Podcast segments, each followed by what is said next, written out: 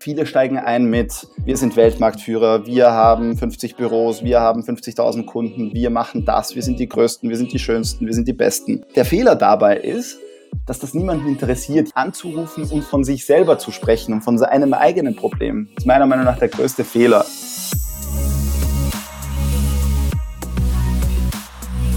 Herzlich willkommen bei Deal, deinem Podcast für B2B-Sales von Praktikern für Praktika. Fragt man B2B-Seller, was die größte Herausforderung in ihrer Arbeit ist, so sagen sehr viele, ich hätte gerne mehr Termine. Wenn ich bloß mehr Termine hätte, dann könnte ich mehr Demos herzeigen, dann könnte ich auf mehr Meetings gehen und ich könnte mehr verkaufen. Und wenn ich von mehr Terminen, mehr Meetings spreche, und dann meine ich kalte, neu akquirierte Termine. Da meine ich nicht Inbounds, die schon angefragt haben, wo man sich einen Termin ausmacht.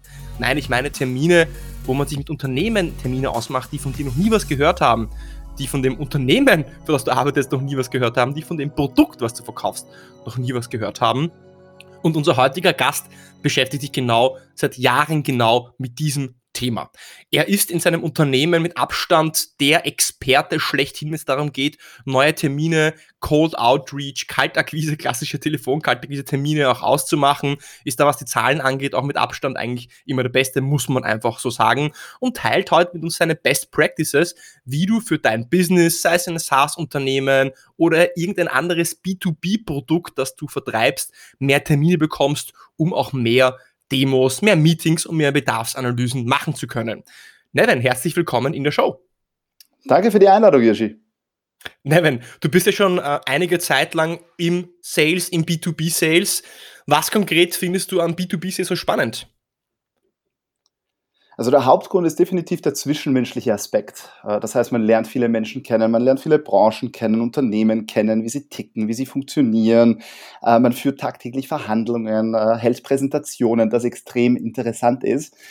Und on top kommt natürlich, dass man tagtäglich an seinen rhetorischen Fähigkeiten noch arbeitet und sich auch ständig verbessert in diesem Bereich. Das heißt, das zwischenmenschliche Kommunikation, Kommunikation bedeutet ja nicht nur reden, so wie die meisten sich denken, sondern Kommunikation ist ja auch hat viel mit Zuhören zu tun und Empathie. Da bin ich dann gespannt, was du auch dazu sagst zu dem Thema Zuhören, wenn es um ja, äh, Vereinbarung von Terminen und, und äh, Neukundenakquise geht. Was ist denn das Produkt, was du konkret verkaufst? Ja, im Grunde beim Produkt, das ist, äh, wie du anfangs schon angesprochen hast, äh, ein Unternehmen aus dem SaaS-Bereich, also Software as a Service. Äh, das heißt, da gibt es unterschiedliche Module, aber im Grunde geht es darum, eine Softwarelösung, die vor allem Ansprechpartner in der PR, in der Kommunikation dabei unterstützen soll, Marktinformationen zu erlangen.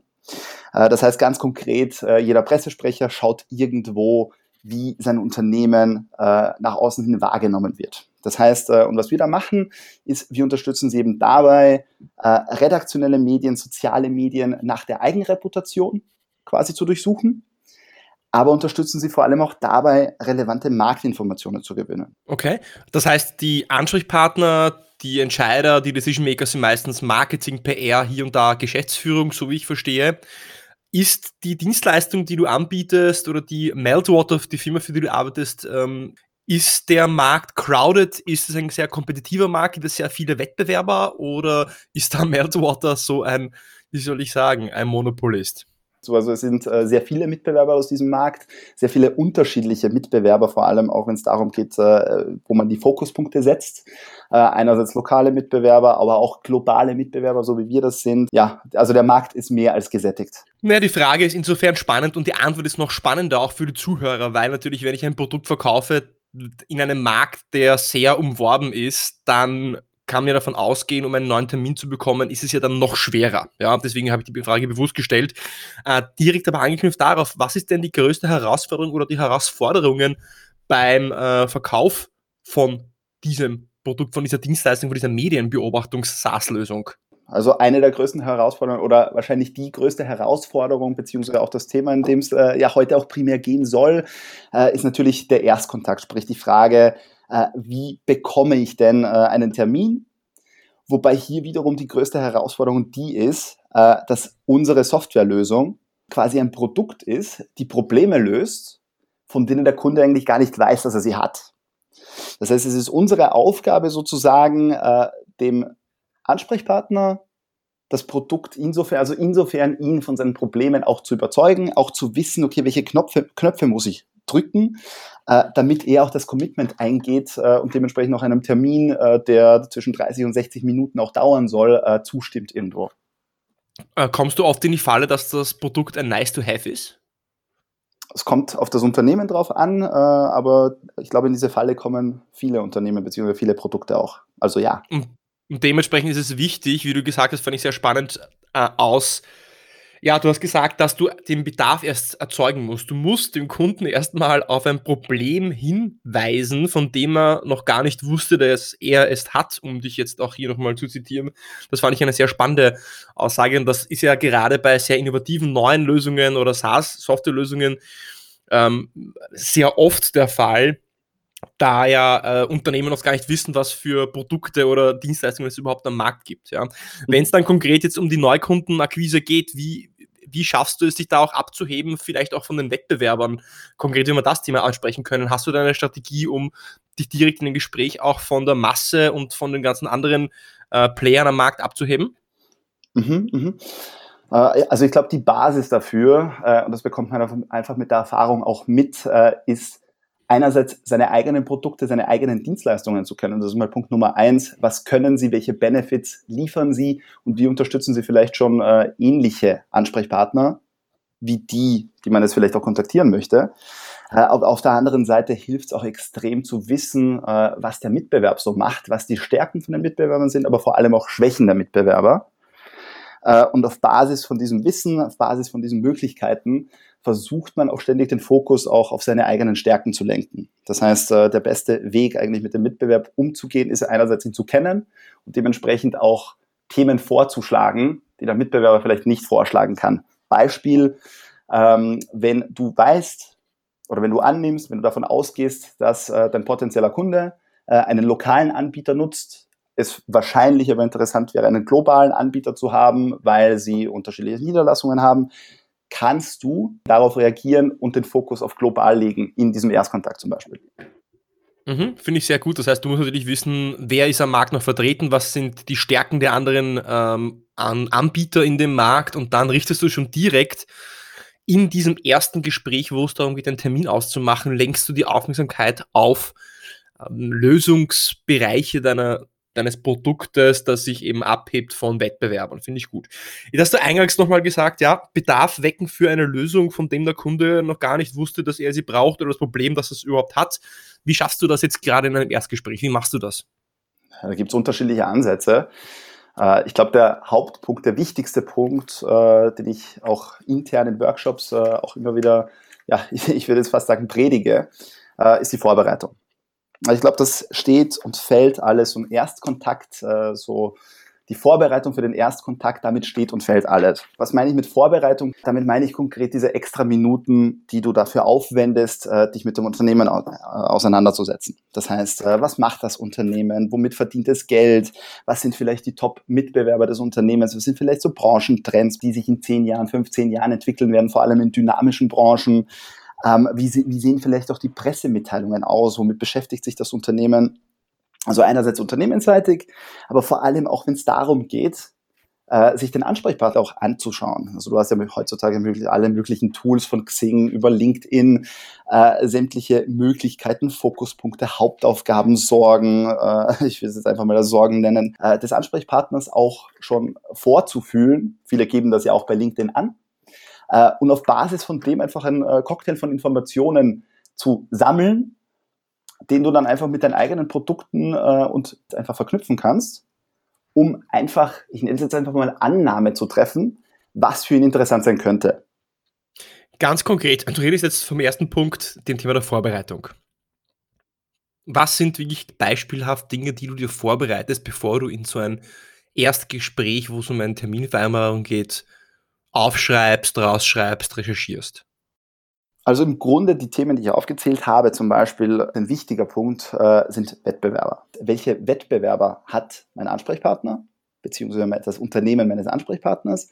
Und Beispielsweise ist es so, dass lokale Mitbewerber von uns haben nicht die Möglichkeit, den Wettbewerb mitzubeobachten. Das heißt, äh, die fokussieren sich stark auf die eigene Reputation. Und was ich in so einem Fall machen würde, wenn ich weiß, dass das Unternehmen, das ich jetzt gerade anrufe, äh, dass die sehr stark, einen sehr starken Mitbewerber auch haben, habe ich die Möglichkeit zu sagen, hey, äh, unsere Kunden nutzen uns vor allem, wenn es darum geht, die Eigenreputation zu beobachten, aber vor allem auch einen Blick auf den Mitbewerb zu werfen. Da gehe ich dann nochmal konkreter rein, das können wir dann nochmal äh, konkret nochmal uns anschauen. Okay, ich verstehe. Das heißt, du schaust dir konkret Punkte an, die auch passen natürlich zu deinem, zu deinem äh, Produkt sind.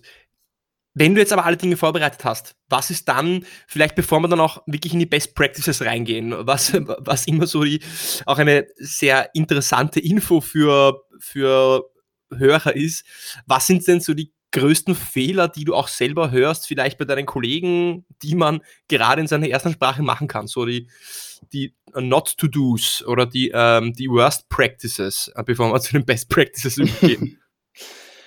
gibt sehr viele, einschließlich auch sehr viele, die ich selber auch äh, gemacht habe, lange auch gemacht habe, zu lange gemacht habe. Ähm, ich glaube, der Hauptfehler, um den, äh, ich glaube, alles andere wird den Bogen jetzt äh, sprengen, den Rahmen sprengen, ich würde einen Fokuspunkt, auf den ich konkret eingehen würde, wahrscheinlich der häufigste Fehler, der gemacht wird, ist im Erstkontakt die Themen, die ich aufzähle, beziehungsweise die Punkte, die ich sage. Ähm, Beispiel. Jeder ist in irgendeinem Bereich Weltmarktführer. Das heißt, äh, viele steigen ein mit, wir sind Weltmarktführer, wir haben 50 Büros, wir haben 50.000 Kunden, wir machen das, wir sind die Größten, wir sind die Schönsten, wir sind die Besten. Ähm, der Fehler dabei ist, dass das niemanden interessiert. Jeder ist, wie gesagt, in irgendeinem Bereich Weltmarktführer, oder wenn er es nicht ist, wieder sagen, dass er es ist äh, und oder beziehungsweise keiner wieder anrufen und sagen, okay, wir sind die fünf Besten im Markt, hast du Interesse mit mir einen Termin auszumachen, wird wahrscheinlich irgendwo nicht zum Erfolg führen. Äh, das heißt, anzurufen und von sich selber zu sprechen und von seinem eigenen Problem, zu, äh, also von seinem eigenen Unternehmen, von seinen eigenen Produkten zu sprechen, ist meiner Meinung nach der größte Fehler. Das heißt, was ich da machen würde, ist den Fokus darauf zu legen, okay, wie kann ich ihn, wie kann ich meinen Ansprechpartner, wie kann ich das Unternehmen, mit dem ich jetzt gerade in Kontakt stehe, am besten unterstützen. Das heißt auch vom Wording her. Kunden, ähnliche Kunden nutzen uns um. Ähnliche Kunden kommen zu uns, wenn sie Problem XYZ haben und wir unterstützen sie dabei mit XYZ. Beispiel. Das heißt, seine Probleme oder seine potenziellen Probleme und nicht ich, ich, ich, ich das ist, glaube ich, so der größte Fehler, beziehungsweise auch äh, der größte Mehrwert, den man auch im Erstgespräch liefern kann.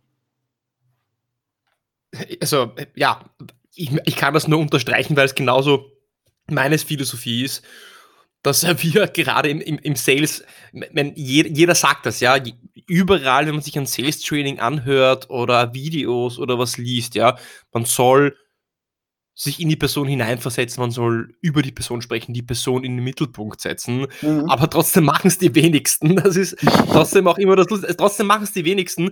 Vielleicht da einfach deine Meinung dazu, warum ist es so schwer zu, ja, vielleicht intellektuell zu verstehen, aber dann auch emotional oder auch in der Praxis umzusetzen, dass man nicht über sich sprechen soll, sondern über den anderen. Warum ist das so schwer? Warum machen das so wenige? Ich glaube, dass es jetzt pauschal zu beantworten sehr schwierig ist. Ähm, ich glaube, das ist das Naheliegendste. Das ist das Naheliegendste. Du bekommst äh, in jedem Unternehmen, in dem du gerade bist, äh, hast du ständig Produktworkshops, Produkttrainings, äh, wer sind wir, was machen wir. und ich glaube, das ist das Naheliegendste, weil der Fokus auch automatisch auf einem selber liegt. Es ist einfacher, über sich selber zu sprechen, als versuchen, das, das Gegenüber, den Gegenüber zu verstehen, um auf seine Probleme einzugehen. Also ich glaube, dass das vielleicht äh, der größte Faktor mitspielen kann. Genau kann ich es jetzt nicht, konkret nicht beantworten. Gibt äh, sehr viele. Hast du, hast du sehr schön gesagt, aber hast du, hast du, finde ich, sehr schön gesagt, weil automatisch natürlich, du bist im Unternehmen, der Fokus ist auf dich.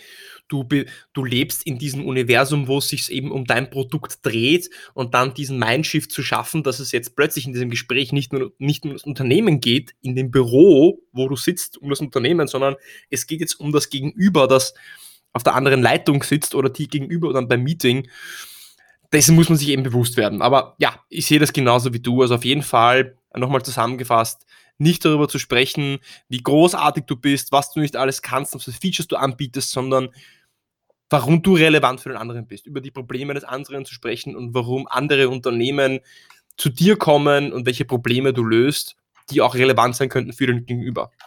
Gibt es sonst irgendwelche anderen Fehler oder würdest du gerne direkt zu den Best Practices gehen, wie man das Ganze am besten jetzt strukturiert, so ein, Erst, Erstgespräch?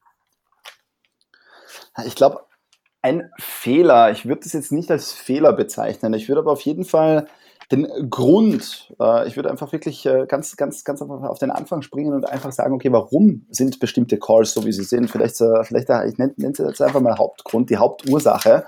Ich glaube, das ist natürlich die Angst.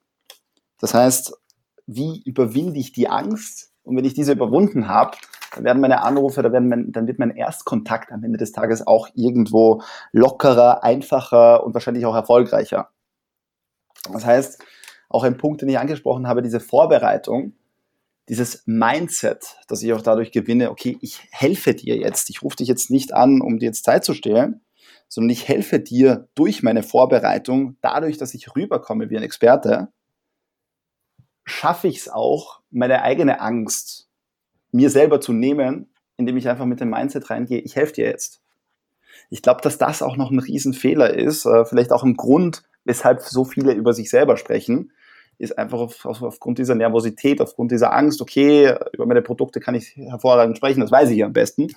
Äh, und vielleicht, äh, dass man, wenn man sich diese Angst genommen hat, wenn man selber wirklich mit dem Mindset reingeht, ich helfe dir jetzt, glaube ich, löst das auch viele Probleme, beziehungsweise löst die Angst am Ende des Tages auch, zu einem gewissen Grad.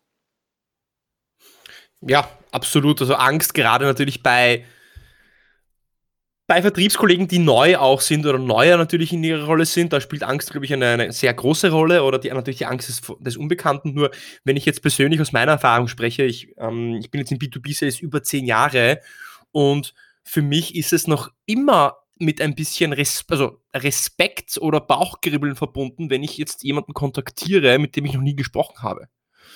Das heißt, dieser Respekt davor, dieser erhöhte Puls und diese, vielleicht diese Angst, wie du es formuliert hast, die bleibt bestehen, egal wie lange du das machst. Was sich aber ändert, ist, ob das, du schaffst es damit umzugehen. Du schaffst, du schaffst es trotzdem zu springen, trotzdem auch selbstbewusst, professionell kompetent zu wirken und über die Person zu sprechen und nicht über dich und die Angst zu kontrollieren. Ich glaube, das ist so der wesentlichste Punkt. Also ähm, für alle, die zuhören, das geht nie weg. Auch dieses Lampenfieber, wenn man zum Beispiel Keynote-Speaker fragt oder Speaker fragt, die sagen auch, also die sind auch nervös, nur sie schaffen es trotzdem, diese 100% eben abzurufen. Das ist genau das Gleiche im Sales. Willst du noch etwas zum Thema Angst sagen oder wollen wir zu diesem Cocktail, zu, diesen, zu dieser Struktur gehen, wie man jetzt so ein Erstgespräch auch strukturiert? Na, Im Grunde ist es ein und derselbe Ablauf, beziehungsweise ein und dieselbe Struktur. Klar, natürlich muss ich, äh, der wichtigste Aspekt hier ist natürlich diese Personalisierung, diese Vorbereitung auch, äh, die in das Ganze einfließt. Die Struktur ist aber auch immer die gleiche, irgendwo, dass man sich selber ähm, auch, dass man selber irgendwo auch diese Sicherheit hat am Ende des Tages. Das heißt, im Grunde ist es eine Agenda. Ich starte so ein Gespräch gern, ich stelle mich kurz vor, ich sage den Vor- und Nachnamen äh, und ich sage auch den Firmennamen, von wo ich anrufe. Und hier mache ich eine Pause. Das heißt, hier ist mir einfach wichtig, einen Dialog zu starten und nicht wie mit einem Zug quasi über den Ansprechpartner drüber zu fahren. Das heißt, was, äh, du hast vorhin wegen Fehlern gefragt auch. Äh, vielleicht auch ein Fehler ist, äh, wenn, man, äh, wie, man, wie man so gut sagt, mit der, mit der Tür ins Haus fällt. Äh, okay, ich bin der, ich mache das, wir machen das, wir unterstützen sie hier, wir machen das, wir machen das, okay, willst du kaufen? Punkt äh, sondern dass man wirklich hier versucht, auch den Ansprechpartner mit einzubinden in das Gespräch, wirklich versucht, auch einen Dialog zu starten, ihm auch das Mikrofon irgendwo hinhält, auch wenn es nur ein einfaches Hallo ist. Das heißt, ich stelle mich einfach kurz vor, ich sage, von wo ich anrufe und mache hier eine kurze Pause und hofft hier, dass hier ein Hallo zurückkommt. Äh, das heißt, der nächste Schritt, den ich dann mache, ist, ich stelle die einfache Frage, okay, reiße sie jetzt gerade irgendwo raus? Also reiße ich sie gerade irgendwo raus? Oder haben sie jetzt einen kurzen Moment? Das heißt, der Hintergrund hier, was versuche ich hier zu erreichen? Sofern hier ein Ja kommt, und in 95% der Fälle wird hier ein Ja zurückkommen oder eine Form von Ja, ganz kurz habe ich Zeit oder Ja, eine Minute habe ich Zeit, äh, irgendeine Form davon in 95% der Fälle, haben wir hier die Erlaubnis, unsere 30 Sekunden zu pitchen, wie man so schön sagt. Das heißt, ich habe hier die Möglichkeit, 30 Sekunden lang, beispielsweise 30 Sekunden lang, ich glaube, viel mehr ist es am Ende des Tages nicht, viel mehr wird am Ende des Tages auch nicht benötigt, dieser berühmte Elevator Pitch, habe ich jetzt 30 Sekunden lang die Möglichkeit, ihm zu schildern, warum ich ihn jetzt konkret anrufe. Gar nicht ganz kurz unterbrechen. Du sag, also das, was du gesagt hast, ist sehr oft umstritten und es gibt zwei Lager. Äh, konkret, du hast gesagt, reiße ich sie gerade wo raus? Das ist das, was du sagst. Liest man jetzt ähm, Sales-Literatur, hört man sich um, gibt es jetzt zwei Seiten, so 50-50 aufgeteilt. Die einen sagen das, frag das nicht, weil wenn, die wenn sie keine Zeit haben, dann sagen sie es ja eh. Das heißt, geh davon aus, dass sie Zeit haben. Und die anderen sagen, nein, sag es, weil so, wie du es sagst, holst du dir die Erlaubnis ab, dass du jetzt auch ein Gespräch mit ihnen führen kannst. Was ist jetzt so deine Erklärung dessen, dass du sagst, okay, das ist wirklich jetzt äh, hilfreich und man soll das machen und dieser psychologische Aspekt daraus. Weil ah, die Hälfte der Hörer, weiß ich jetzt schon, die das gehört, sagt, was, also das ist ein Blödsinn, ich sag doch nicht, ich frage doch nicht, reiße ich sie gerade irgendwo raus, noch so negativ formuliert. Mhm. Das äh, widerspricht doch allen rhetorischen oder Kommunikationsregeln, die ich gelernt habe. Mhm. Sehr guter Punkt. Und warum ich der größte, also warum ich ein sehr großer Fan von diesem Approach bin, mit, äh, mit auch mit dieser Frage, mit dieser Erlaubnis, die ich mir gerade abhole, ist Punkt Nummer eins ist Respekt. Das heißt, okay, selbst wenn ich, äh, ich weiß, also von den Ansprechpartnern, die man anruft, wird selten irgendwer jetzt da sitzen, äh, irgendwo äh, sich langweilen und sich denken, okay, vielleicht ruft jetzt irgendwer an sondern von den Ansprechpartnern ist jeder mit irgendwas beschäftigt jetzt gerade oder fast alle, sagen wir. Wir hoffen es mal für die Ansprechpartner, dass sie äh, beschäftigt sind mit irgendwas. Das heißt, ich weiß, ich reiße ihn jetzt gerade irgendwo raus. Das heißt, um hier möglichst irgendwo respektvoll auch zu sein, ich sage ihm jetzt eigentlich nichts anderes als, okay, ich weiß, ich habe jetzt gerade rausgerissen äh, und es dauert, zweiter Punkt, Respekt, zweiter Punkt, äh, ich sage ganz bewusst einen kurzen Moment. Das heißt, er weiß, mit dieser Info weiß er jetzt auch, das wird jetzt nicht eine Stunde dauern, das wird jetzt auch keine halbe Stunde dauern, sondern er weiß, okay, kurzer Moment, er ist respektvoll, er fragt mich, darf ich? Plus on top kommt äh, kurzer Moment, ich weiß, das ist jetzt sofort vorbei, gleich vorbei, außer ich wünsche Gegenteiliges. Das heißt, wir haben hier beide diese einfach dieser, ich würde es wirklich als respektvoller Part zusammenfassen. Also ich habe die Erlaubnis, ohne konkret danach gefragt zu haben. Also ich frage jetzt nicht, darf ich, sondern ich frage, okay, reiße ich dich irgendwo raus oder hast du jetzt wirklich einen kurzen Moment? Das heißt, dieser Respektpart ist gegeben, plus die Info, er weiß, dass es jetzt kurz dauert. Okay, gut. Fassen wir kurz zusammen. Das heißt, äh, du rufst an, du stellst dich vor, dann einfach mal kurz Pause, da kommt zurück, ja, um worum geht's oder ja, äh, was brauchen Sie oder wie auch immer oder wie kann ich Ihnen helfen? Dann fragst du eben danach, ja, haben Sie gerade ähm, äh, kurz Zeit oder reißt sich irgendwo raus? Ähm, und was dann? Jetzt hatten wir eingangs gesagt, der größte Fehler ist es zu sagen, ja, ich rufe Sie an von und wir sind die Größten, haben das und 50 Standorte und so, so sind die Besten und Schönsten. So, was kommt jetzt? Wie formuliere ich das, dass es eben nicht so eine Ego-Präsentation wird, die wir vermeiden möchten. Mhm. Genau, richtig. Genauso wie du es gesagt hast. Also ich stelle mich kurz vor, ich stelle die Firma vor, mache eine Pause, hole mir dann die Erlaubnis abzusprechen. Und was mir jetzt fehlt, ist ein Reason to Call. Okay, warum rufe ich genau dich an? Weil das eine Gefühl, was du jetzt einem Ansprechpartner nicht geben möchtest, ist, dass er glaubt, okay, der hat vor mir, hat jetzt 100 angerufen und nach mir ruft er jetzt wieder 100 an. So. Und du willst ihm das Gefühl geben, okay, ich rufe dich aus einem ganz konkreten Grund an. Das heißt, ich rufe an, weil. Dieses weil, das kann jetzt sehr unterschiedliche Gründe haben. Klassiker ist, weil ich gesehen habe, dass sie jetzt gerade nach China expandieren, weil ich gesehen habe, dass sie jetzt ein neues Produkt auf den Markt gebracht haben, weil ich über ihre Pressemitteilung zum Thema XY gestoßen bin, weil ihr Wettbewerber, äh, was auch immer.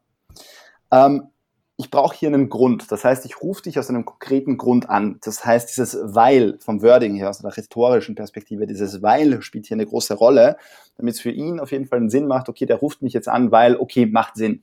So. Und der zweite Punkt eben, das heißt, ich versuche, was ich jetzt mache. Ganz kurz, ne, ganz kurz, wenn ich da, wenn ich da nur kurz unterbrechen kann. Was für ein Grund könnte das denn sein? Also kannst du da Beispiele nennen? Wir nennen das ja auch Point of Reference. Warum rufe ich gerade Sie jetzt zu diesem Zeitpunkt an?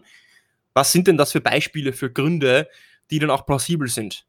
Das wird ja auch in der Recherche, in der Vorbereitung mich mal an, die Themen, also rausgesucht. Ich, ich, nenne hauptsächlich diese Themen, die ich gerade genannt habe. Das heißt, äh, weil sie irgendwo expandieren, weil sie ein neues Produkt haben oder eben auch, was ein Klassiker auch ist, äh, weil ich schon ein paar Unternehmen aus ihrem Bereich betreue, wo ich dann zum nächsten Schritt überleiten kann, die uns konkret für das Thema XYZ nutzen.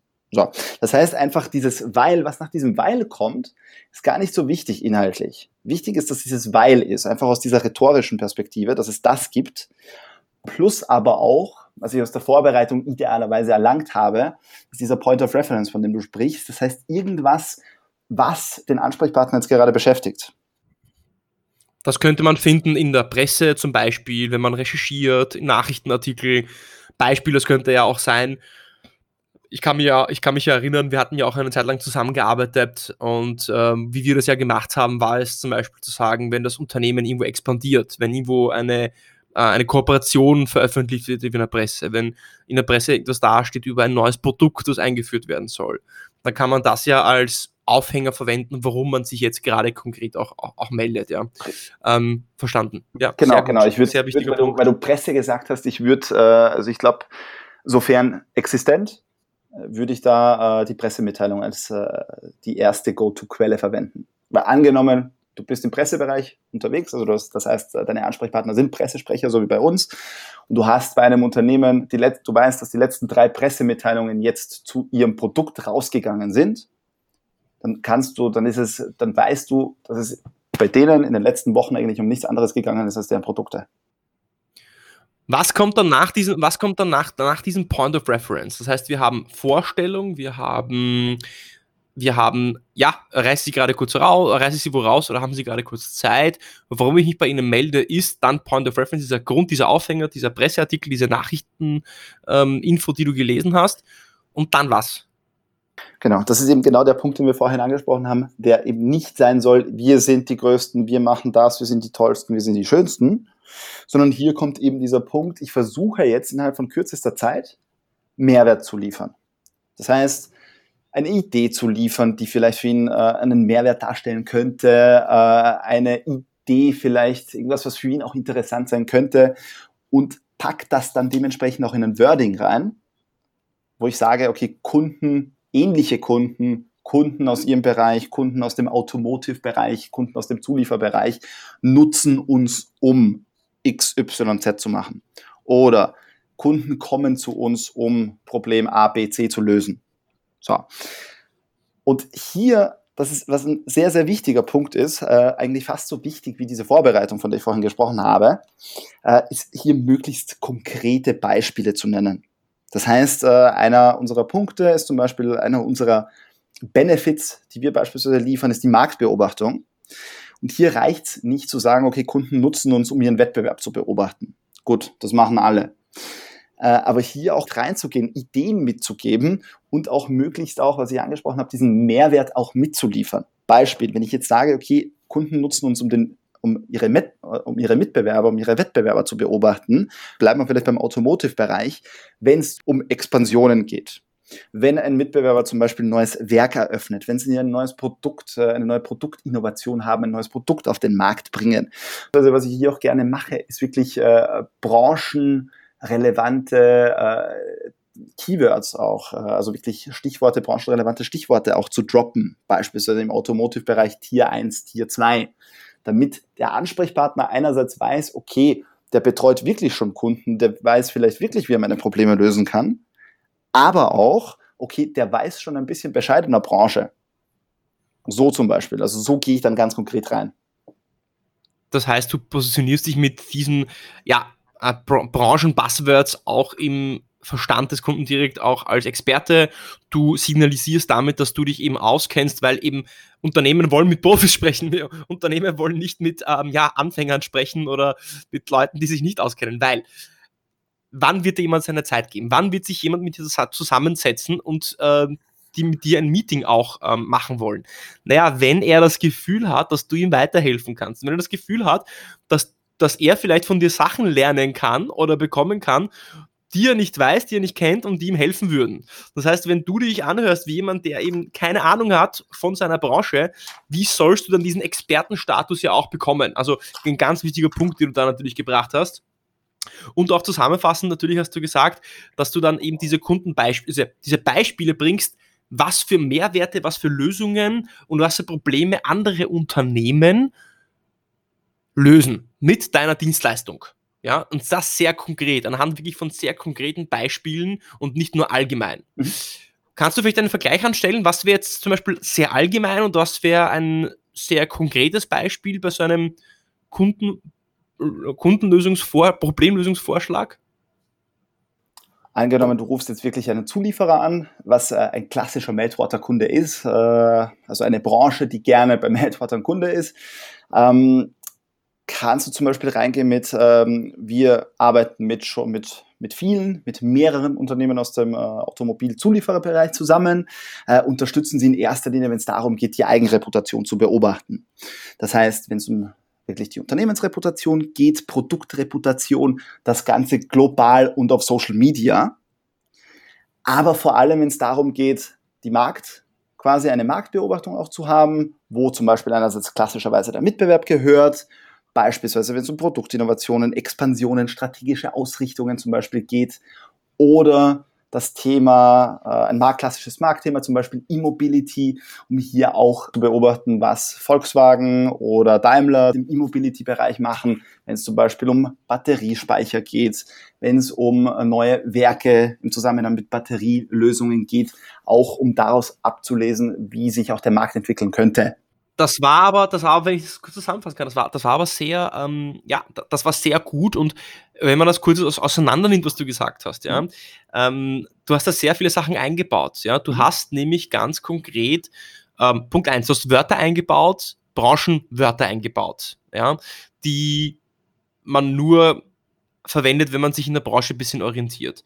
Du hast direkt auch gesagt, was das Problem ist und was für eine Lösung du bringst gerade zum Beispiel an der Stelle, ähm, wir filtern für Sie Informationen, hast du nicht einfach gesagt, wir filtern für Sie Informationen solchern, sondern welche Informationen konkret könnten das sein, damit sich eben der Ansprechpartner ganz bildlich konkret vorstellen kann, was bekommt der jetzt von dieser Dienstleistung, die du anbietest, auch als Mehrwert geliefert.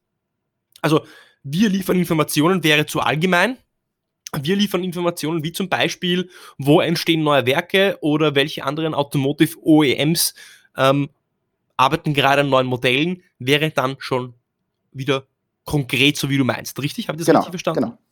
Richtig, also wirklich okay. konk mit konkreten Beispielen, mit konkreten Ideen schon reingehen. Äh, dementsprechend ist es auch so wichtig, was ich anfangs kurz angesprochen habe, äh, seinen eigenen Markt zu kennen, zu wissen, okay, äh, Kunden, die ich bereits schon habe, falls ich ein Unternehmen habe, das schon Kunden hat natürlich, äh, wofür nutzen die uns jetzt gerade? Um hier auch wirklich konkrete Beispiele, konkrete Ideen auch mit reinzubringen, äh, was dem Kunden schon im ersten Schritt, äh, beziehungsweise dem Prospect, also dem potenziellen Kunden, äh, schon einen Mehrwert liefern kann. Also liegt man damit natürlich immer richtig? Wahrscheinlich nicht. Aber je mehr Beispiele man bringt, je mehr Ideen man bringt, desto wahrscheinlicher ist es, dass ein Beispiel davon oder eine Idee davon äh, schon mal irgendwo ein Interesse weckt irgendwo. Und wie kriegst du dann die Kurve zum Termin? Also wie schaffst du es dir dann oder dann den Termin ins Spiel zu bringen oder auch zu sagen, ja, naja, was ich jetzt gerne hätte oder was ich Ihnen vorschlagen würde, wenn das spannend ist, dass wir uns einen Termin wie, wie machst du das? Wie, wie schlägt man jetzt hier diese Brücke?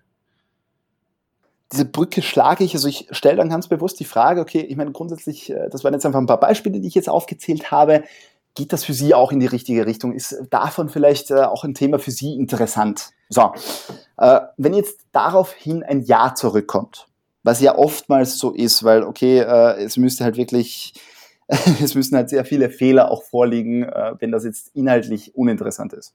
So. Äh, das heißt, auf das kommt meistens ein Ja zurück. Ist das Ganze interessant? Ja, gut. Was ich jetzt nicht mache und was ich jetzt abrate, ist, dass man jetzt wieder auf, wiederum auf sein Ziel, auf seine eigenen Probleme zurückgeht. Hey, passt, machen wir uns einen Termin aus. Sondern versuche hier, wenn er schon, wenn er mir schon die Möglichkeit gibt, wenn er schon das Gespräch einsteigt, versuche ich jetzt noch äh, vielleicht das ein oder andere Thema anzusprechen. Okay, ich meine, ich habe jetzt mehrere Beispiele aufgezählt. Was davon ist interessant? Gibt es da irgendeinen konkreten Punkt, den ich angesprochen habe, der interessant sein könnte? Ähm, was von dem, was ich jetzt gerade gesagt habe, war vielleicht das Interessanteste auch? Und versuche hier ein Gespräch auch zu starten, weil jetzt habe ich mich als Experte positioniert. Jetzt weiß er, dass ich zumindest ein bisschen Ahnung von der Branche habe und habe hiermit auch diese Credibility, dass er jetzt auch äh, zum Reden anfängt, dass er mir jetzt auch sagt, okay, das ist interessant, das ist nicht interessant. Das heißt, ich versuche jetzt wirklich ein Gespräch zu starten, ein Gespräch, was beiden einen Mehrwert liefert. Das heißt, er gibt mir Informationen, weiß auf der anderen Seite aber auch, je mehr Informationen er mir gibt, desto wahrscheinlicher ist es, dass ich ihm helfen kann. Das heißt, ich starte hier einen Dialog. Das ist, das ist der nächste Schritt, sofern möglich.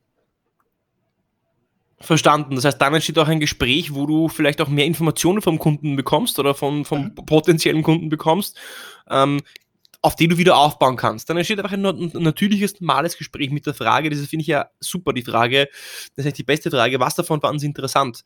Mhm. Äh, war etwas dabei, wo Sie gesagt haben, aha, das, damit könnte ich was anfangen, das könnte Ihnen weiterhelfen?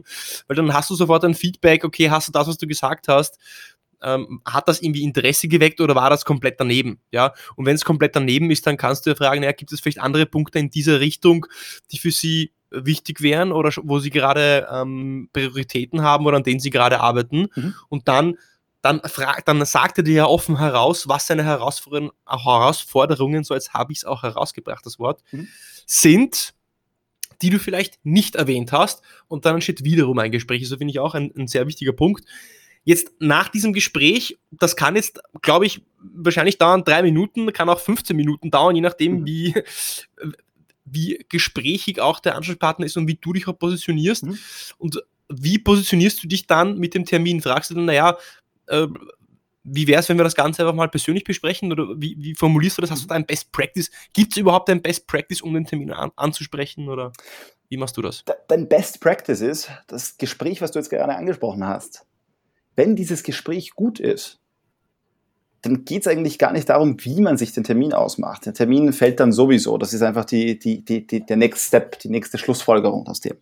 Das heißt, wenn du ein gutes Gespräch geschaffen hast, dann geht es eigentlich gar nicht darum, wie du nach dem Termin fragst. So. Ähm, wie fragst du nach dem Termin? Ähm, jetzt angenommen, dieses Gespräch, okay, er hat jetzt keine Zeit, äh, ja, ist interessant, aber äh, ich muss jetzt weiter, weil XYZ, frage ich, okay, wollen wir das Thema im Detail besprechen? Ich frage dann auch immer so ganz bewusst, okay, haben Sie den Kalender offen? So, äh, auf das kommt dann meistens entweder ein Ja oder ein gleich Ja. Äh, und was ich jetzt mache, ich versichere ihm jetzt nochmal, okay, das ist jetzt kein Gespräch, das irgendwelche zeitlichen Rahmen springen soll, wiederum, um ihm die Sicherheit zu geben, hey, einerseits, das ist ein Termin, okay, das dauert vielleicht 20 Minuten, auch wenn es dann länger dauert, dass er einfach nur weiß, okay, äh, das äh, wird jetzt nicht, weiß nicht, was für ein riesengroßes Projekt, das ist jetzt einfach ein zeitlicher Aspekt, der jetzt einfach da ist. So. Plus aber auch, versucht das zu positionieren, als wäre es das Normalste der Welt, sich mit äh, jemandem, der gerade angerufen hat, einen Termin auszumachen. Das heißt, hey, das ist jetzt nichts Besonderes, das machen alle anderen auch. Äh, jeder schaut sich von Zeit zu Zeit mal einfach so eine Softwarelösung an.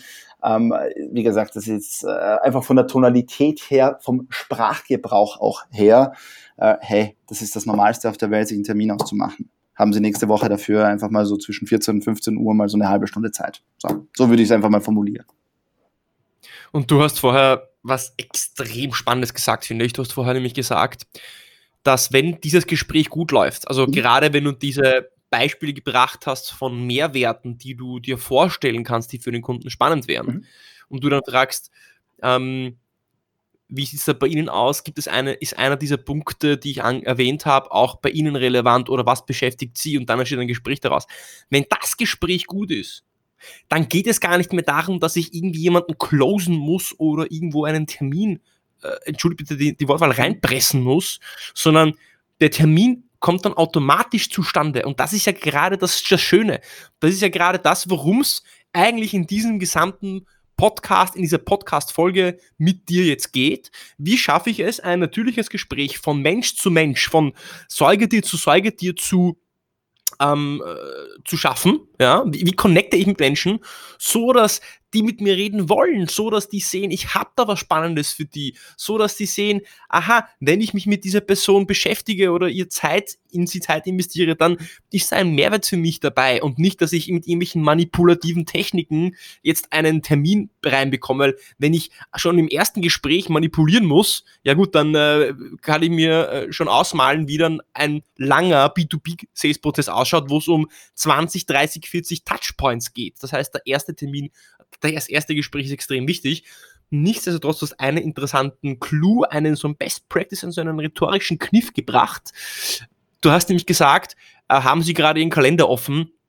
Da werden die meisten darauf dann Ja sagen und dann, das ist so, legt man sich so ein bisschen diese Rutsche, um mal einen Termin einfach schnell auszumachen. Also mhm ist, ist ein guter Trick eigentlich, den du da eigentlich so un, unbewusst reingestreut hast, finde ich sehr gut. Ja. Wobei, ich, wobei ich auch dazu sagen will, von diesen Tricks eher, wie du, wie du ganz genau jetzt zusammengefasst hast, eher von diesen Tricks wegzugehen, von diesen rhetorischen Tricks und eher diesen Mehrwert im Gespräch zu schaffen, weil, wie du genau gesagt hast, sich der Termin dann von selbst auch ergibt.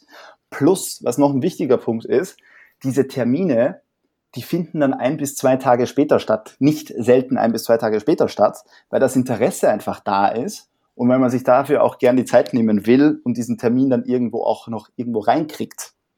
Verglichen mit Terminen, die halt eine Z-Prio haben oder ja, eine mittelmäßige Prio, würde ich mal sagen, die dann in zwei, drei Wochen stattfinden, äh, der oft dann auch genau deswegen wegen dieser langen Timeline ausfällt. Absolut, absolut. Und das heißt, es geht ja auch darum, dass man zur Priorität wird, dass man nicht auf dem Stapel landet. Wäre nett, wenn man sich's anschaut, aber ist gerade nicht wichtig, sondern dass man auf dem Stapel landet, ist wichtig, hat Brio, schaue ich mir in den nächsten zwei, drei Tagen in einem Zweitgespräch, Meeting, Vortermin mit dieser Person an. Und wie ich das schaffe, hast du ja vorher gesagt. Du hast gesagt, mit Vorbereitung, mit Individualisierung, mit nicht über sich selbst zu sprechen, sondern über den Kunden zu sprechen, über die Probleme zu sprechen, die du löst. Kunden kommen zu uns, wenn sie Problem X lösen wollen. Kunden kommen zu uns, wenn sie Lösung X anstreben. Und somit zeichne ich, male ich direkt ein Bild ganz, ganz konkret und der Kunde kann sich vorstellen, was er von mir bekommt. Also finde ich, finde ich exzellent und genauso soll es auch gemacht werden.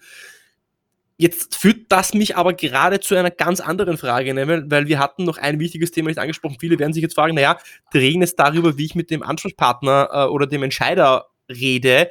Nur da sitzt ja meistens eine Assistentin, Sekretärin, Empfangsdame davor und bei der muss ich auch noch vorbeikommen. Also dieser klassische Gatekeeper. ähm, hast du da ähm, Tipps, Best Practices? Ich bin mir sicher, das ist eine rhetorische Frage jetzt ein bisschen, wenn wir schon bei manipulativen Fragen sind. Was sind deine Best Practices, wie man überhaupt an diesen Gatekeeper vorbeikommt? Also ausnahmsweise können wir hier mal in diese rhetorischen, manipulativen Fragen reingehen. ähm, also ich finde, das ist äh, auch die größte Herausforderung dabei. Das heißt, wenn man all diese Punkte erfüllt hat, die Vorbereitung äh, on point war, ähm, wirklich all diese Punkte erfüllt hat, und jetzt steht wirklich noch eine Sekretärin, Assistentin, äh, die auch nichts anderes macht als ihren Job dazwischen. Äh, und man kommt da einfach nicht vorbei. Das ist, glaube ich, das Frustrierendste äh, an dem Ganzen und aber auch gleichzeitig die größte Herausforderung. Äh, und das heißt, da gibt es auch, sage ich auch dazu, auch keinen, äh, ja, keinen goldenen Schlüssel, um am Gatekeeper vorbeizugehen, am Drachenhüter, sondern da geht es einfach nur darum, bestimmte Regeln zu, zu, zu, zu befolgen, äh, aber am Ende des Tages auch zu hoffen. Also es gibt jetzt keinen äh, keinen magischen Schlüssel, wo man an jeder Sekretärin vorbeikommt, wo man zu jedem CEO durchkommt. Das gibt es einfach nicht. Manchmal kommt man halt einfach nicht durch. So. Ähm, nichtsdestotrotz, die wichtigsten Punkte, die wichtigsten Aspekte, die es hier zu beachten gilt, äh, meiner Erfahrung nach, äh, sind auf jeden Fall schnell zu sein. Das heißt, äh, diese Gespräche mit Assistentinnen, mit Sekretärinnen die sollen in der Regel schnell sein. Das heißt, äh, respektvoll, höflich, ja, aber gleichzeitig auch selbstbewusst. Äh, Fehler, die ich bis jetzt gesehen habe, sind, wenn Leute wirklich mit so einem verzeihenden, so einem äh, fast, fast äh, sich entschuldigenden Ton reingehen, wodurch sie dann mit äh, Brush-Offs wie schicken sie eine Mail an info at xyz äh, quasi ein gefundenes Fressen sind, wenn ich das so sagen soll, äh, sagen darf.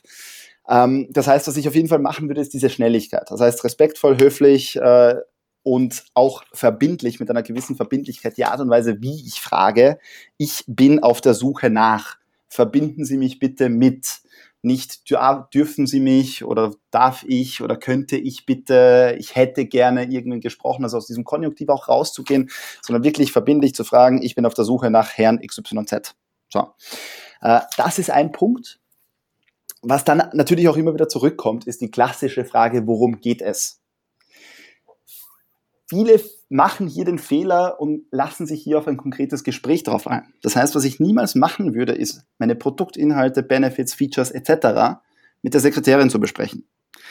Das heißt, ich würde stets versuchen, ich werde hier nicht, auch nicht auf die Frage antworten, sondern ich werde dann sagen, können Sie mich bitte zum Herrn XY durchstellen? Ich bin der und der von der und der Firma. Er weiß Bescheid, worum es geht. Oftmals kommt dann nochmal die Frage, worum geht es? Ja, ja, aber worum geht es? Wie gesagt, er weiß Bescheid, um was es geht. So, wenn man das jetzt ein, zweimal gemacht hat, wird man in der Regel, gibt es dann zwei Möglichkeiten. Entweder man wird durchgestellt, das, was man eigentlich will, oder sie ruft intern bei der jeweiligen Ansprechperson an und fragt, hey, da ist der und der dran, der will mit dir sprechen, soll ich durchstellen, ja oder nein? Wenn dann die Antwort darauf Nein ist, okay, da kannst du einfach nichts machen, das ist dann einfach so. Äh, aber das ist der beste Weg, um dran vorbeizukommen. Das heißt einerseits, um es zusammenzufassen, einerseits schnell sein, auf der anderen Seite als aber auch keine tiefgründigen Gespräche, ich nenne es jetzt einfach mal tiefgründige, tiefgründige Gespräche mit der Sekretärin auch äh, ja, zu führen. Das heißt schnell, respektvoll, höflich, aber gleichzeitig selbstbewusst äh, und zielorientiert.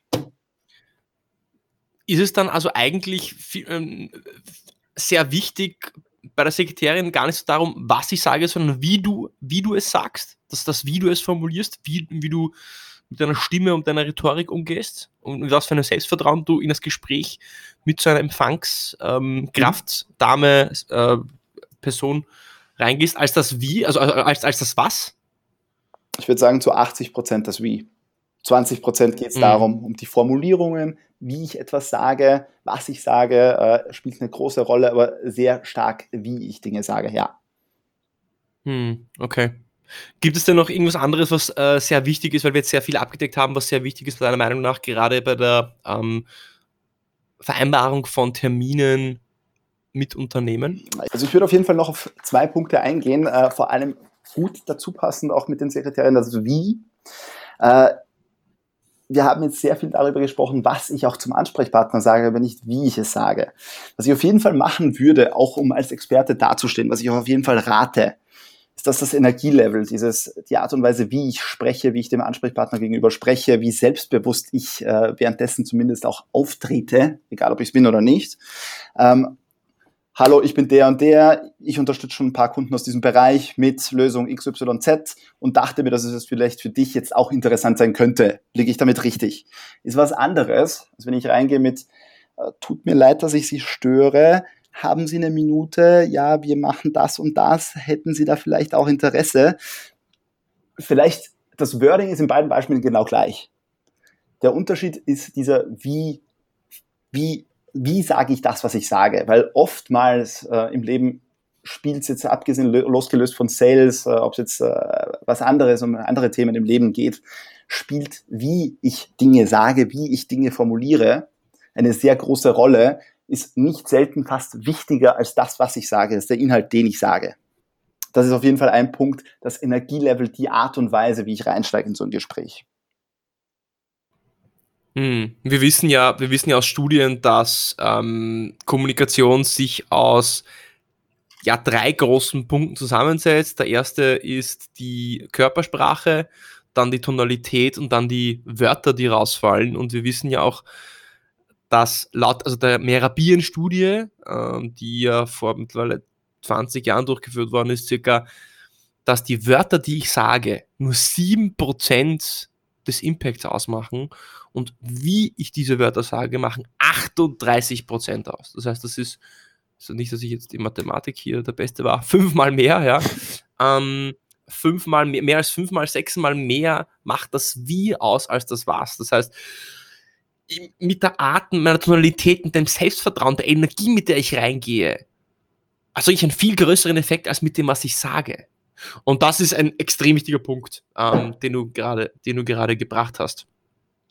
Devin, wir haben jetzt sehr, sehr viele Punkte abgedeckt. Ähm, alle meine Gäste haben die Ehre, noch vier Abschlussfragen zu beantworten. Auch du. Deswegen hätte ich jetzt die Bitte, dass du diese Fragen für mich beantwortest, wenn ich sie dir stelle. Äh, und zwar, die erste Frage wäre, äh, als ich mit Sales begonnen habe, wünschte ich, ich wüsste. Produktkenntnis und Marktkenntnis über seinen eigenen Markt, seine eigenen Produkte, äh, das ist das Um und Auf. Das heißt, erst wenn ich meine eigenen Produkte, meinen eigenen Markt, das heißt die Wettbewerber da drin, äh, Brancheninfos etc. weiß, das ist quasi die Basis, auf die ich aufbauen kann. Das heißt, wenn ich nochmal anfangen würde, äh, würde ich den Fokus sehr, sehr stark darauf legen. Zweite Frage. Es gibt keinen Deal ohne? Mindestens ein gutes Gespräch. Okay, darum geht es jetzt gerade in diesem Podcast. Der beste Ratschlag, den du je bekommen hast? Harte Arbeit führt früher oder später zum Erfolg. Und der schlechteste Ratschlag, den du je bekommen hast?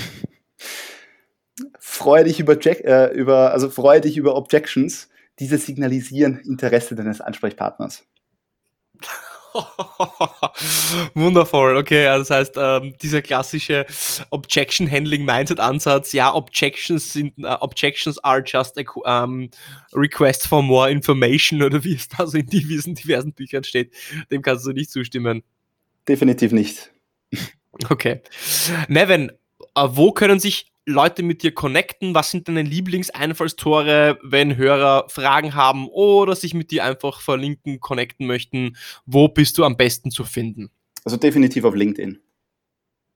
Das ist dein Lieblingseinfallstor. Wird hier verlinkt natürlich genauso wie auch eine kurze Zusammenfassung von diesem, ja, von diesem Skript oder von diesem Cocktail, den du, äh, so wie du es genannt hast. Nevin, danke vielmals fürs Dabeisein. Hirschi, danke für die Einladung. Das war also Nevin zum Thema, wie du mehr Meetings durch Kaltakquise am Telefon bekommst. Ja, und auch in Zeiten von Social Selling, LinkedIn, Marketing Automation etc. hat das gute alte Telefon noch immer seine Daseinsberechtigung. Und wenn du es beherrschst, hast du einen immensen Vorteil. Du verschaffst dir die Möglichkeit, mehr Termine zu bekommen. Und die Fähigkeit, Menschen für dein Produkt am Telefon zu begeistern, die dich noch nicht kennen, ist eine Kunst, man kann sie aber erlernen. Und zwei Perlen, die dir Nevin mitgeben würde, zusammenfassend sind, Punkt 1 diese Individualisierung. Schau dir an, was sind die Business Outcomes, zum Beispiel im Jahresbericht des Unternehmens. Und überleg dir dann ganz genau, was sind Use Cases, mit denen du, mit denen dein Produkt, deine Lösung diese Business Outcomes des Unternehmens unterstützen wird. Dann, dann ist es eine logische Konsequenz, dass sie mit dir zusammenarbeiten werden oder zumindest ein Meeting mit dir halten werden. Und Punkt 2, der Point of Reference. Überleg dir genau, Warum rufst du diese Person genau heute an und nicht morgen und eine andere Person? Was macht gerade deinen Anruf gerade jetzt so speziell? Zum Beispiel einen aktuellen Presseartikel, wo es darum geht, dass ein Produkt auf den Markt kommen soll, eine neue Kooperation, eine strategische Initiative und das als Aufhänger hernimmst, um Relevanz zu schaffen. Wenn dir diese Episode gefallen hat, dann bitte folge uns auf Spotify, abonniere uns auf Apple Podcasts. Das ist noch am allerwichtigsten. Teile den Podcast mit deinen Kollegen im Sales, damit wir so viele Menschen wie möglich damit auch erreichen können. Es gibt noch eine Episode vor der Sommerpause, das entscheide ich aber noch nächste Woche. Es wird aber jede Woche von mir eine Single-Episode geben, wo ich 15, 20 Minuten zu einem Thema selber spreche und das nächste Interview erscheint dann spätestens wieder in der ersten Septemberwoche. Ich wünsche dir einen super Start in die zweite Wochenhälfte und bis zum nächsten Mal beim Deal Podcast.